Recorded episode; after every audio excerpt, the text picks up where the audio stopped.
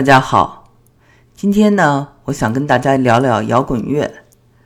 我姐姐在北京参加了电影《波西米亚狂想曲》的首映式，她在首映式之前其实就看了这部电影，而且跟我说还被感动的哭了。她在看这部电影的同时呢，我在美国也租了碟和孩子们一起看。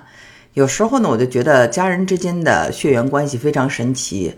我跟姐姐虽然在不同的时区，经常做着相同的事儿。比如说，我正在听古琴曲，她可能就正在北京参加一个古琴音乐会。她在北京的华贸中心买了一款香水儿，我也同时在美国梅西店买了一模一一样的一个香水儿，一个牌子，一个型号。这种姐妹之间无形的共振让我非常的惊叹。不过我没有想到我姐姐会对摇滚乐感兴趣，因为她是个非常古典的人，喜欢京剧和昆曲。我记得一九九三年的时候，《中国日报》曾介绍过我姐姐和我，我们三姐妹，管她叫做王古代，管我二姐叫做王现代，管我叫做王未来。这是其实我们的这种行事方式，还有我们的爱好，非常的不一样。但是呢，我觉得。我姐姐跟我有一点相同，就是我们都非常的好奇，都有股热情。那我们三姐妹最大的一个共同点就是，我们都是去做自己热爱做的事情。好，那么言归正传啊，《波西米亚狂想曲》呢，讲的是英国的皇后乐队 Queen 的主唱 Freddie Mercury 弗莱迪·默克瑞的故事。本来呢是一个英国人和英国乐队的故事，为什么会成为美国好莱坞奥斯卡的大热门呢？首先，Freddie 是一个传奇人物，是美国文学艺术里非常喜欢的一类人，英文叫做 double minority，就是双重少数族裔，一个是种族上双重，一个是性取向上是少数。他的父母是帕西人，帕西这是一群生活在印度的伊朗先知。拜火教的信徒啊，我在节目中讲过拜火教，大家可以去听啊，在那个查拉图斯特拉如是说那期节目里啊，他们呢这个家族呢虽然是生活在印度，但实际上呢血缘是波斯人。帕西人当初呢是为了逃避穆斯林的迫害而从波斯移居到印度的，所以他们不算是印度人，在印度呢自成一体，在印度他就是少数族裔。Freddie Mercury 呢是帕西人，但是呢，他又出生在东非坦桑尼亚的桑给巴尔岛。这个岛呢是英联邦的成员国。他是在年少的时候，父母把他送回印度，在印度上这种英式的寄宿学校。读完中学呢，就又回到了东非。后来呢，这个东非啊就发生了这个革命，他就跟家人呢。逃避战乱，搬到了伦敦定居。所以呢，Freddie Mercury 的背景是非常多元化的。他大约十七岁来到了英国，但他身上流淌的又是亚洲血统。这样文化背景的移民，大家可能觉得离白人为主的摇滚乐非常的遥远。而且他长得也不算好看，有点龅牙。后来发现自己是一名同性恋，他最后呢因为艾滋病而英年早逝，去世时才四十多岁。他之前比较崇尚的歌手 Jimmy Hendrix、猫王，还有约翰列侬这些人也都是英年早逝。似乎玩摇滚的这些人呢，都有一种英年早逝的诅咒。有一个俱乐部。叫做“二十七俱乐部”，指的是一群过世时为二十七岁的摇滚与蓝调音乐家所组成的俱乐部。比如说，Nirvana 涅槃乐队的主唱科特·科本在西雅图的家中开枪自杀，那时候呢，他二十七岁。还有摇滚乐队的创建天才吉他手布莱恩·琼斯 （Brian Jones）。因为醉酒溺亡在家里的游泳池，也是二十七岁。还有 Freddie Mercury 崇尚的音乐人 Jimmy Hendrix 过量服用了迷幻剂，在二十七岁死于欧洲的旅途之中。在他去世的前一晚，据说还要创作一首新歌，歌名叫《The Story Life》。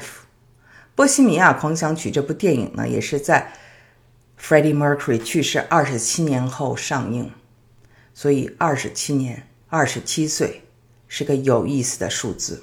Mercury 本人呢，喜欢穿华丽的舞台服装，表现力很强。他喜欢穿华服和喜欢艳丽的风格，这点呢，就有点同性恋人的气质。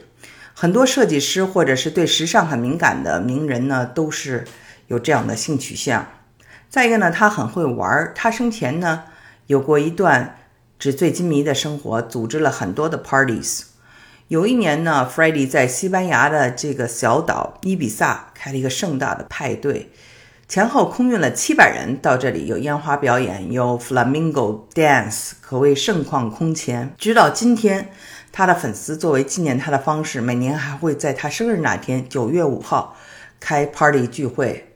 卖他这个七十多岁吧，七十三岁生日 party 的门票，因为我做过时尚的编辑，在这个行当中，那些派对策划者们往往都会很好玩，其中也有不少呢是同志。在国内，我参加过几个比较大型的时尚活动，比如 Fendi 在长城上做过一次时尚活动，还有香奈儿的创意总监老佛爷在中国搞过派对，他们的风格都非常的惊艳。当然了，这个老佛爷是搞时尚的，而 Freddie 的，让我们铭记在心的还是他的音乐。我们知道，其实很多摇滚乐歌手的嗓音先天条件并不是很好。比如说，那个王朔曾经形容崔健的嗓音是大便干燥时发出的声音，挺损的。但是呢，Freddie 喜欢歌剧。他的声音能跨越四个八度，一开口就让人很震撼。他这种声音呢，是一种古典的华丽，同时呢，又有这种摇滚乐的爆发力。《波西米亚狂想曲》啊，这部电影呢，表现了这个弗莱迪他很多的这个热爱华丽的场面，同时呢。我觉得这个电影还是挺中规中矩的，不是很夸张。我呢，刚到美国时候看了一部以披头士为背景和原型的摇滚电影，电影中讲到一位歌手，因为他的女朋友跟乐队闹翻。我觉得那部电影比《波西米亚狂想曲》更深刻，但我们也能通过《波西米亚狂想曲》看到 f r e d d y 内心的痛苦。我觉得他是一个一直在否定自己的人，比如说他把自己的名字改了，他以前是印度的姓氏，就是他那个帕西人的姓氏嘛，后来呢改成了完全英式的名字。其次呢，就是他对他的性取向一直没有公开，一直瞒着大家，包括后来得了艾滋病，直到去世前一天才公开。所以说他是个两面人，他可以在舞台上，在音乐里特别的开放。在私生活里头却是低调害羞，或者呢藏着秘密的这么一个人。所以呢，这种张力就是一种痛苦啊。所以这种痛苦呢，就需要在摇滚里爆发。Freddie 有个朋友，有几个孩子，他们经常像一家人一样一起玩儿。他是孩子们的干爹。其中一个孩子呢，要过生日时。Freddie 的助理就问他说：“哦，那我们送他点花儿吧？要买点什么花儿呢？”Freddie 就说：“把整个花店都给我买下吧。”这就让我想起一部关于猫王的电影，其中一段是猫王给他的女儿买下了一个玩具店。其实我们能够看到，摇滚乐手是非常激情的、冲动的，他们的生活像过山车一样，一会儿高一会儿低。我们在电影中也可以看到他的情绪在唱歌时进入一种超级的状态。这样的这种传记电影呢，就是能够把这样的一种反差给表现出来。以前呢，我记得国内拍过关于冼星海、聂耳、瞎子阿炳等电影等音乐人的电影。其实二十年前还有一部讲述歌手的电影，叫做《你歌星的》。故事是韦唯主演的，这部电影呢和韦唯搭档的是张国立。这部电影之后呢，还有一部根据艺人真实经历改编的影片，叫做《昨天》。这部影片讲的是八十年代末九十年代初偶像级的人物贾宏声。这个贾宏声怎么在亲人和朋友的关爱下戒毒的故事，是一个半自传的电影。贾宏声的父母也在电影中本色表演，他们都曾经是话剧演员。电影导演是张扬。我记得电影中贾宏声精神出现问题后，老幻想自己是约翰列列侬转世，那个镜头给人印象很深。电影是二零零一年上映的。可惜的是呢，贾宏声在二零一零年还自杀了。他曾经还做过周迅的男朋友。我觉得这个电影呢挺不错的，但是当时的这个音乐摇滚人的传记还没能成为气候这类的这个电影呢，在美国呃比较多，但是在中国比较少。呃，我还看过一个叫好像是什么《北京粤语录》吧，不知道大家有没有看过这个电影。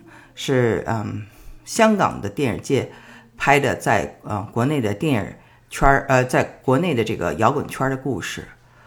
我听姐姐说呢，耿乐在参加《波西米亚狂想曲》的首映时说：“中国谁适合成为这么一部电影的主角呢？”